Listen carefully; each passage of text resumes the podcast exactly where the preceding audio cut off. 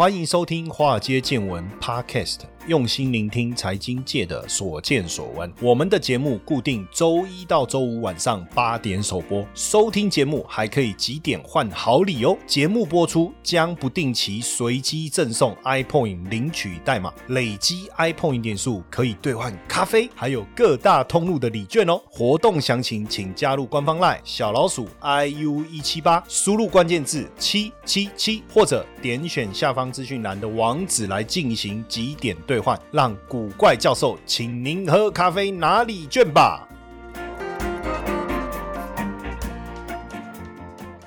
好，大家晚安，大家好，我是古怪教授谢承彦，刚搬到新办公室啊，冷气还没有修好，所以我现在汗流浃背啊，我连电风扇我都不敢开呀，为什么？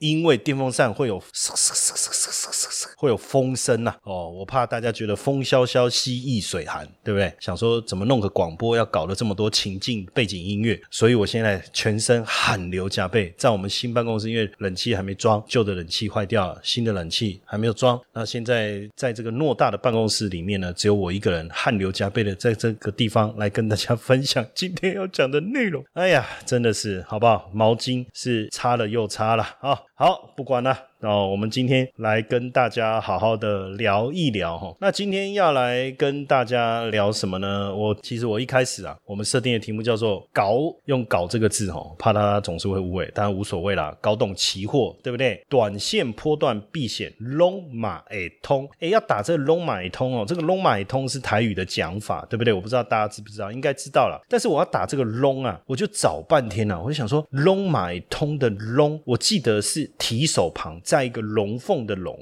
对不对？可是为什么我用注音输入法，我就找不到这个字呢？哦，那我到底是要打龙了乌翁龙，还是这个一声龙哦龙买通？这样子好，那我们当然先来聊一下，因为最近其实开始有很多人操作期货，好像有不错的。因为之前好像说有一个二十三岁的护理师啊，哦，也嗯在尽量 gay 啊告告哎啦，他说他买长龙期货哦，然后呢一个月赚了快三百万哦，不得了，那叫搞，护理师不好好护理，对不对？到底在干嘛？这样好不好？当然好啊，我我我觉得这是一个好事啊。本来就在自己本业之外，你就要多找一点让自己能够发挥的一个场域，对不对？能够帮自己多赚一点钱。好，那我们就先来聊一聊什么叫做期货，好不好？期货的起源是不是？我们可能得要先来聊一下期货的这个起源哦，聊一下这个期货的起源。我好像已经讲三次，到底是怎样？哦，最近常常好像讲话不是同样的会重复，要不然就是常常忘。东忘西，完蛋了！我要变成鱼吗？鱼的记忆只有七秒，哎哈。那这个期货最早作为，就说期货的起源，看我怎么有讲第四次 啊？没办法，因为我要先跟大家聊什么是期货的起源啊！完了，讲第五次了。其实期货最早是作为避险的一种方式啊，哈，诞生自这个传统的农产品。那当时很多的农夫、商人对于未来的乐观或担忧的一个交易行为，荷兰人开创了很多的这个金。融上工具然后，帮我们现代金融奠定了非常好的一个基础哈。那正式的期货市场其实就是在十七世纪的时候出现在荷兰。那最早的期货合约，大家知不知道是什么期货？猜猜看，你们可以想想看。当然不用回答我。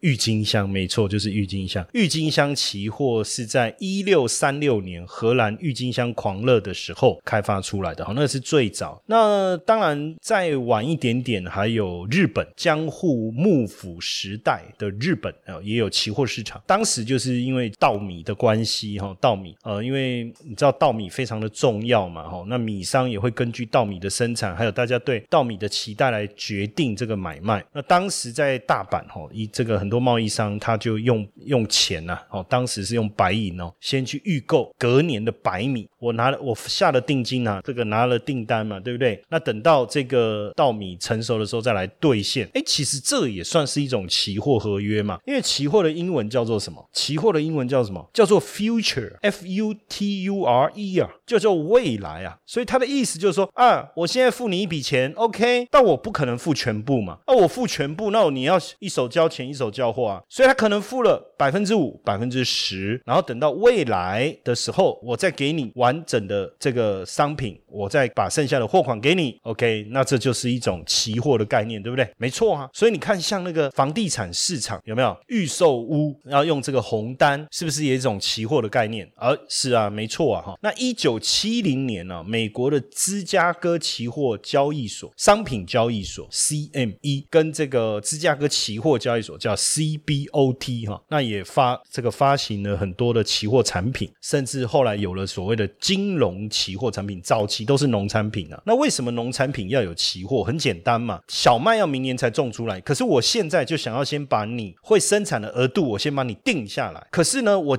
付全部的钱也不对，为什么？因为到时候。小麦，你收成的情况是如何？你又不知道，你是不是真的能够交付给我所有我需要的一个数量？所以我可能付你百分之五、百分之十的一个定金。好，等到明年小麦你收成，你全数可以交给我，我把所有的钱交给你。如果你收成的结果我不满意，我可能这个放弃我的订单，对不对？或者是说，哎，你搞不好找到更好的价格，你想要卖别人，你也有可能把我的这个定金赔给我。这个有诸多可能性啊。所以最早当然是从农产。品就是我们所谓的商品，好，商品包括呃，其实我们所谓的商品的这个英文 commodity 啊，哈，其实是一个广泛的一个讲法，哈，包括黄豆、玉米、小麦啊、大豆啊、咖啡，黄豆跟大豆是一样的，我又重复的东西讲了两次，对不对？哦，还有包括咖啡啊、可可啊这些，其实都是哦，都是我们我们所谓的商品 commodity。那当然，后来我刚才讲芝加哥的这个期货交易所哈，发行了所谓的金融商期货，金金融。期货就是比较吊诡、比较新的东西了嘛？为什么？因为你又不是说你未来才能收成，所以我现在付你一个定金，然后看看未来你收成的情况，我再来决定剩下的款项怎么付给你，对不对？那金融期货不就是现阶段，比如说股票市场啦、利率啦。等等，外汇啦，为什么要再衍生一个期货？其实就变成一个新的、不同的一个产品设计的一个概念了哈。那在中国，其实古代也有哈所谓的远期合约哈，也有期货交易所，尤其是在这个满洲国政府当时有十五个城市都有期货交易所。那一九九一年的时候，深圳也设立了期货交易所。那当时其实兴起一股期货的一个热潮哈，最多的时候有五十家期货交易所哈，但是后来在一九九四跟一九九八大力的收紧监管之后，很多的交易所停业。那到一九九八年，当然就剩下上海、大连跟郑州哦，这几个也是大家比较耳熟能详的期货交易所哈。那前面呢，上海主要是能源跟金属的期货，大连跟郑州呢就是农产品期货，经营农产品期货。那到二零零六年九月八号，中国的金融期货交易所在上海挂牌成立，也推出了。沪深三百的股指期货，哦，那这个就是早期整个期货的一个简单的历史。当然，我们再更详细的来讨论的话呢，在美国期货市场是从这个芝加哥开始。那大家也知道，当当时这个芝加哥，然后铁路枢纽，很多的农产品啊，玉米、小麦、大豆等等哦，经由这边做一个运输，所以变成因为历史的关系，所以它就拥有了全球最大的期货交易所。那在早期的时候。呢，芝加哥的商品交易所主要的业务就是黄油跟鸡蛋，然后，然后后来又有活牛、生猪、猪腩这些期货合约。那到了一九七一年的时候呢，推出了金金融产品。金融产品这个是颠覆了期货市场，因为早期所有的这个期货都是以农产品为主哦，以农产品为主。从它开始哈，就就有了。当然，这个金融的期货就是外汇的合约哦，外汇的合约。当然，现在全球金融市场外汇啦、利率啦、股票指数，我们叫股指期货哦，其实已经变得非常非常的普及哈，非常非常的普及。那当然，这个还有在这个纽约商品交易所，它也有能源跟金属哈。那后来芝加哥期货交易所跟纽约商品的交易所哈，跟芝加哥商品交易所全部合并了哦，现在就叫芝商所。芝商所，大家如果常听到芝商所，其实它是三个交易所合并起来的，就是纽约商品交易所、芝加哥期货。交易所还有纽约商品交易所哈，它现在是全世界最大的期货交易所。那所以你去想一下，到底什么是期货？很简单，可以理解哈，就是对于未来的预期。而而先做的一个买卖。更简单说，延伸至现货，股票啊、原油啊、黄金啊、农产品，这些都叫现货。那期货当然就是以杠杆的方式来达到避险、对冲或者是投机哦。那当然期货很夯，那很多人为什么要投资期货？当然交易成本相对来说比股票低很多，因为股票呢，除了要缴千分之三卖出的时候要缴千分之三的证交税之外，手续费买卖的时候呢要缴手续费是千分之一点四二五。当然有的人打折下来会比较便宜，但是打折打到骨折啊，啊便宜到最后也没用，赔钱再便宜都一样哦。当然做交易任何的产品，手续费还是蛮重要的一个成本了哈。但是期货它就是一个 country 一个 country country 哈，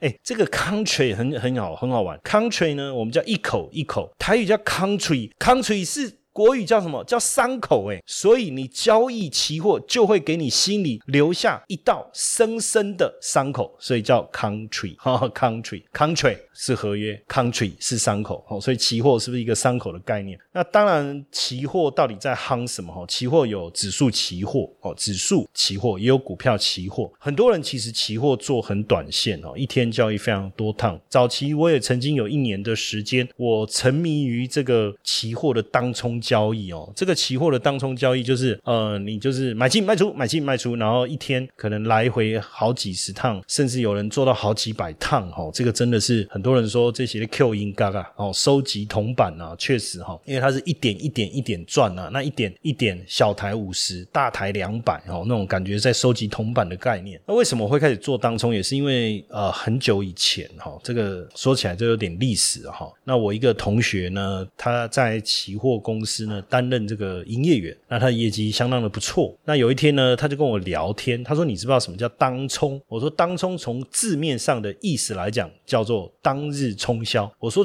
我说股票本来就可以融资买进融券卖出嘛，哦，也是一种当冲的做法。”我说：“是指这个吗？”他说：“不是，他说是期货，它的成本相当的低，而且呢，几秒几秒这样子很快，哇，一天下来一两万呐。”我说：“啊，一天不是一个月吗？”他说：“不用啊，不是啊。”一天哦，就可以赚一两万一两万哦，而且你也不用准备太多的资金。我说了不起，就两三万块，那多一点十万块。诶，我说这很吸引人哦。我说那要怎么做，对不对？他说呃，他有个客户很厉害，做的非常好，在北投，然后就靠这个当冲赚了非常多的钱。那他就是看有没有机会哦，有没有机会。哦，因为他说他跟他还蛮熟的，然后如果我有兴趣，我跟我同学很好嘛，他说，哎，去跟他聊一下看看这样子。那一个年轻的，跟那时候应该也跟我年纪差不多啦。那他做的还不错，就是看起来就像一个宅男这样。他就说啊，但他也不知道教我什么。他说，但是 OK 啦，因为他跟我同学也蛮熟的。他说，不然就是呃，我看他怎么做这样。那我看他的画面，他也没有看什么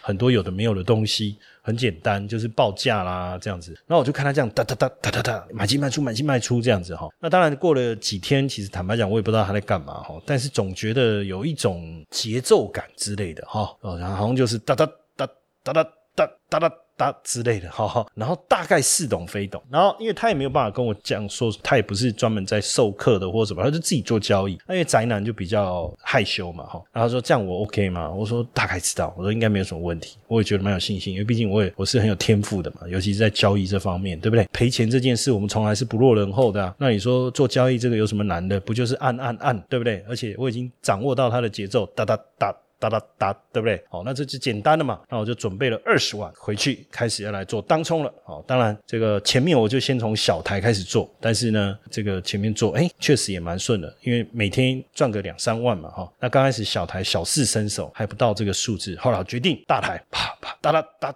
哒哒哒哦，一天果然两三万哦，而且非常的稳定哦，就是两三万两三万这样赔出去哦，每天赔两三万，每天赔两三万，我靠，怎么会这样？怎么那么稳定啊？每天真的赔两三万，两三万这样子哈，当然快疯了，对不对哈？当然，其实当冲它本身一定有一些技巧，有一些窍门哈。当然，很快的我也掌握了这个技巧哈，确实那一年也是做的也还不错。当然，这中间有机会再跟大家多聊这方面的故事，其实但是因为今今天刚好聊到做期货这一块，也确。实，我以前一个社大的学生，一个妈妈哈，她就是靠她自己哈养家活口，她就是靠做期货，也是做当冲哦。那后来当然，他也扩及到这个股票啊等等哈，培养小孩念大学哈，甚至买房子，我觉得真的非常非常的厉害哈。那因为后来有了股票期货嘛，那股票期货其实它当然也有好处，那跟股票的当冲又有什么不一样？股票期货当然它就有杠杆，呃，七到十三倍，手续费相当的便宜哈。那你对于个股来讲，你想要避险哦，你想要做多还是放空，还是参加除权息，其实都可以哈，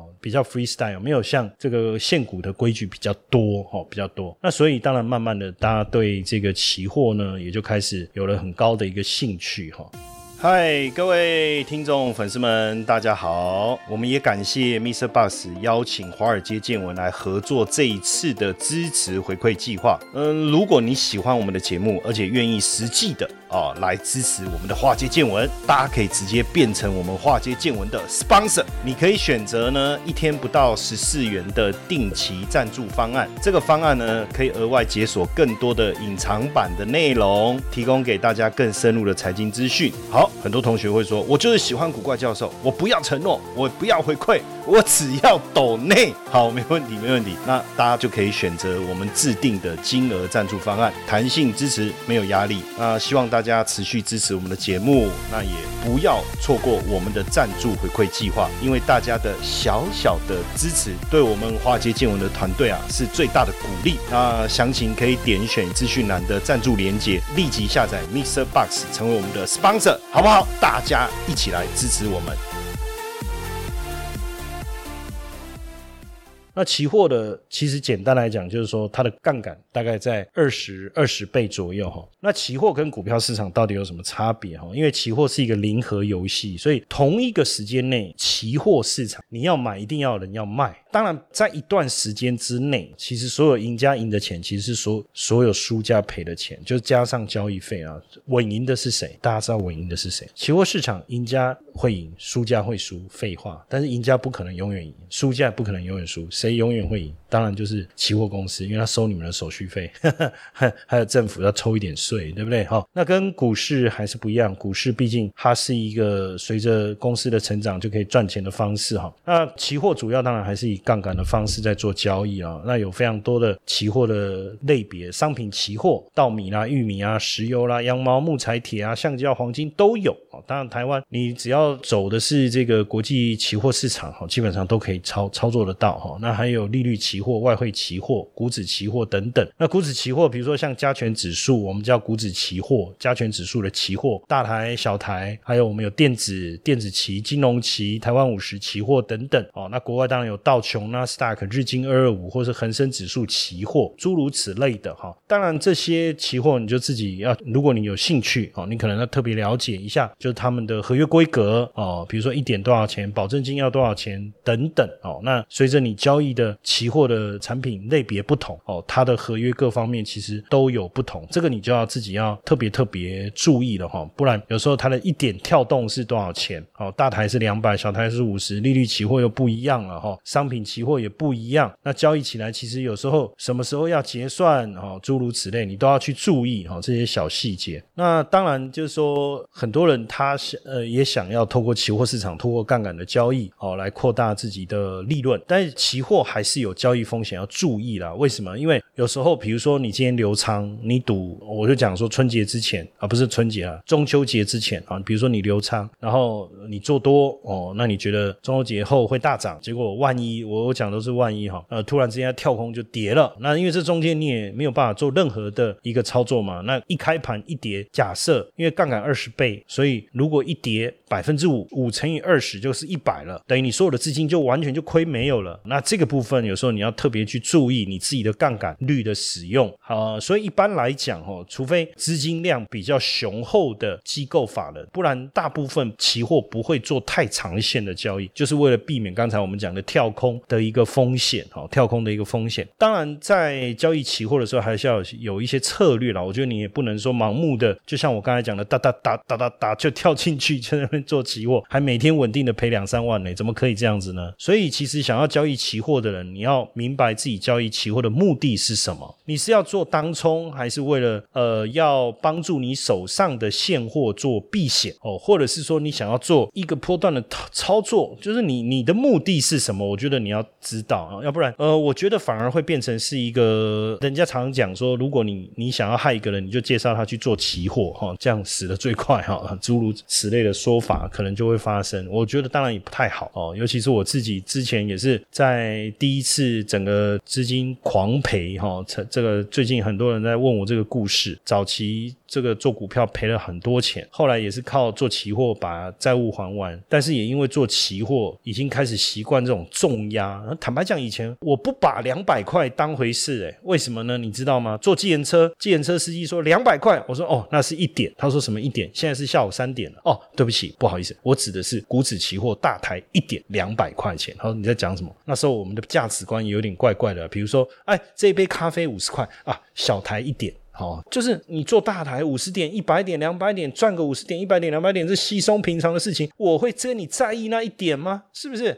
哦，这个金钱观当然也会有一点点，有一点点偏掉了哈。那当然后来也因为做期货这个压错边哦，那也没有控制好风险，又出现了人生第二次的大幅度的亏损。这其实都是要不得的一个行为哦。那当然在交易这个期货的时候，你一定要特别去注意，就是说这个期货本身如果是农产品，当然它对应的就是这个农产品。对我在讲什么？就是如果你是小麦，对应的是小麦；玉玉米对应的是玉米；大豆对应的是大豆。那问题是说，如果你交易也是股指期货，比如说加权指数，或是纳斯达克的期货，或是道琼的期货，或是 A 五十的期货，好了，对不对？那你就要了解说，这个期货就是一个指数，这个指数本身它有连接的标的，那这个标的影响力最大的是谁？比如说加权指数影响力最大就台积电，对不对？它前几大的股票你要懂，你要看得懂。那如果你是电子期，你要以电子股为主；你金融期，你要以金融期为主。哦，这个呃，你还是要有一定程度的理解，你才知道到底它涨跌。的原因是什么？还有为什么会涨或为什么会跌？这些，要不然你就会自己也不知道怎么样去了解市场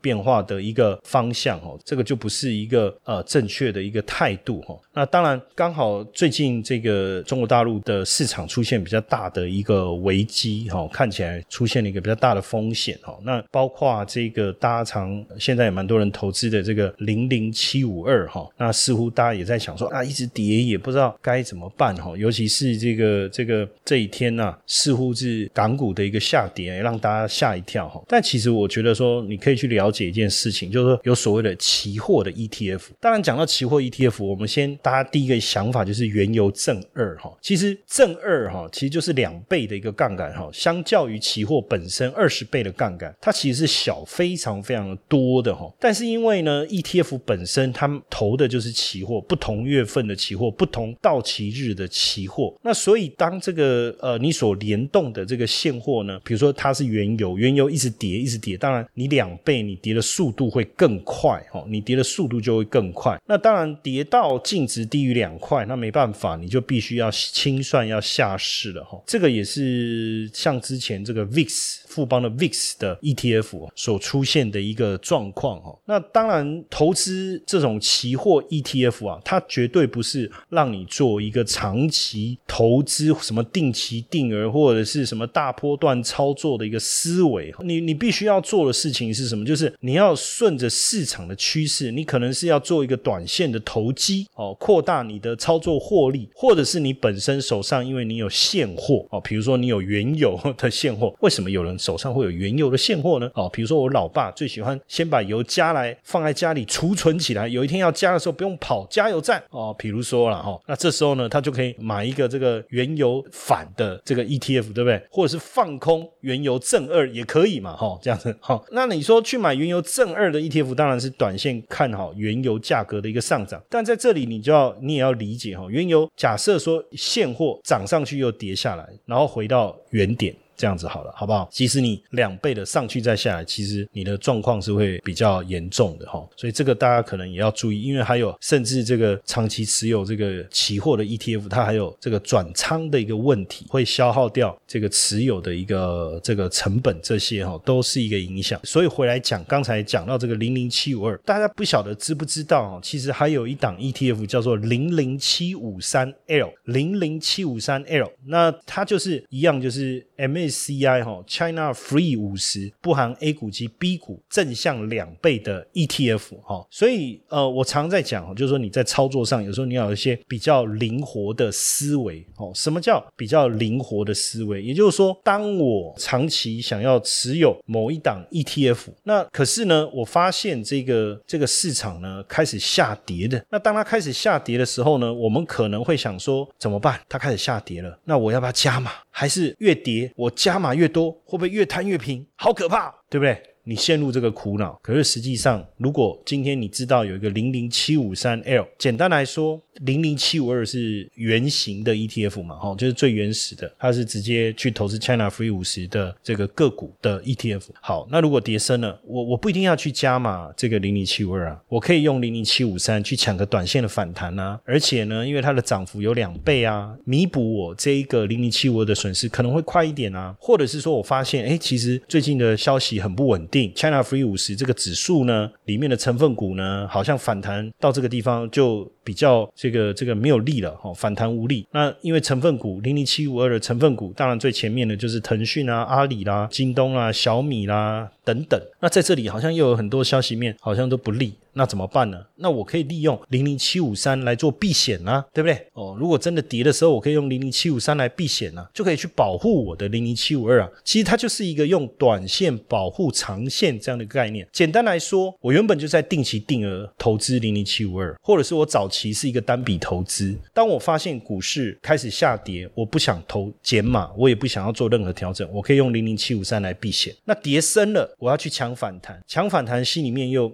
觉得怕怕的，对不对？而且有时候我们有时候买了套了，就想说反正套了就套了呗，就住下来吧，就这样嘛。那这个时候，如果你今天你用这个呃期货的 ETF 哈，它是一个 ETF，你直接输入零零七五三，你就可以买进或卖出，你不用去这个这个开期货账户。当然。买进，那如果你在融资买进，它本来是两倍，你就四倍了，对不对？抢一个短线的时候，哎，这个就很好使，很好使用了。那如果说你今天想要看坏市场，你想要对冲一下，当然你可以用券空的方式。当然在操作上，你还是要注意整体操作的一个风险啊。但是我就跟大家提醒说，哎，其实它在运用上有这几个弹性的地方可以帮助大家。那另外刚好有同学最近也问到了这个恒大房地产对这个零零八八二会不会？带来一些影响，因为毕竟零零八八二里面的成分股好像房地产类的是比较多。那他也问到说，那到底它是要停损呢，还是逢低来加码呢？那因为这个零零八八二呢，基本上它没有相对应的期货的 ETF，那所以比较难采用避险的一个思维哈。但是回应这个同学的一个提问哦，我也要跟大家分享一下哦，买 ETF 的好处是什么？因为这一档 ETF 它叫中国高股息，它不是叫中国。地产 ETF 或者叫 REITs ETF 不是，它是叫中国高股息的 ETF，但是它的这一个权重啊，就是说它五十档股票，然后谁在前谁在后，它看的是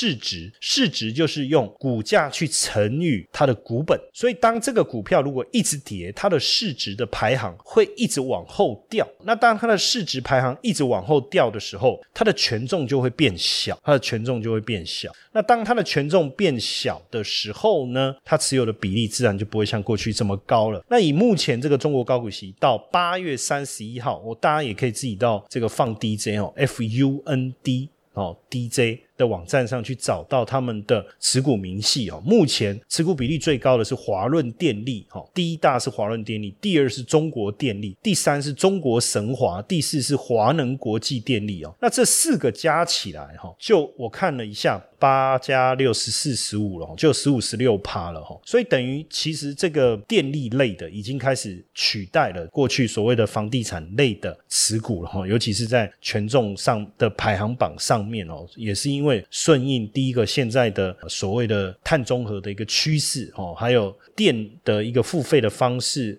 怎么样的一个做一个分封的一个方式哈，不同的时时段有不同的收费方式哈，这些那当然在这种目前经济受重创，然后动荡比较大的情况下，这种呃这种公用事业啊，绝对会是相相当好的一个选项哦。然后还有包括远洋集团哈，航运的对不对？对州煤业、华润水泥控股。等等哈，那当然还是有几档的这个地产股在里面哦，但是其实也并没有所谓的恒大地产哈。那其他的地产股目前整体来看都还算相对稳定哦。那这当中也有所谓的高速公路啊什么等等哈。所以我我觉得长期来看，对这相关的成分股来讲，它并不是目前政策在调整上面的一个主要的焦点啊哈。所以就企业呃营运的稳定度啊或配息的稳定度来讲，都还是 OK。的，所以反而在现阶段，这时候价格受到比较大的冲击，市场可能也担心害怕，有时候卖压不见得是来自于这个股票本身的问题，可能是来自于投资人本身的信心。那这个时候呢，你可以在这里使等到价格比较稳定以后，哎，再适度的来做这个逢低的一个布局，让你的投资的值率会比较漂亮哦。这个是我自己认为这样的一个策略啦，因为反正你就逢低来分批慢慢的进场哦，因为我我想大概是这样的一个方向来。跟大家做一个分享。好，那我们今天的分享就到这边，谢谢大家的收听，晚安。提醒大家，我们没有在 Line 跟 Telegram 开设任何对外公开的群组代单，仅有官方 Line at 的账号，请大家不要受骗。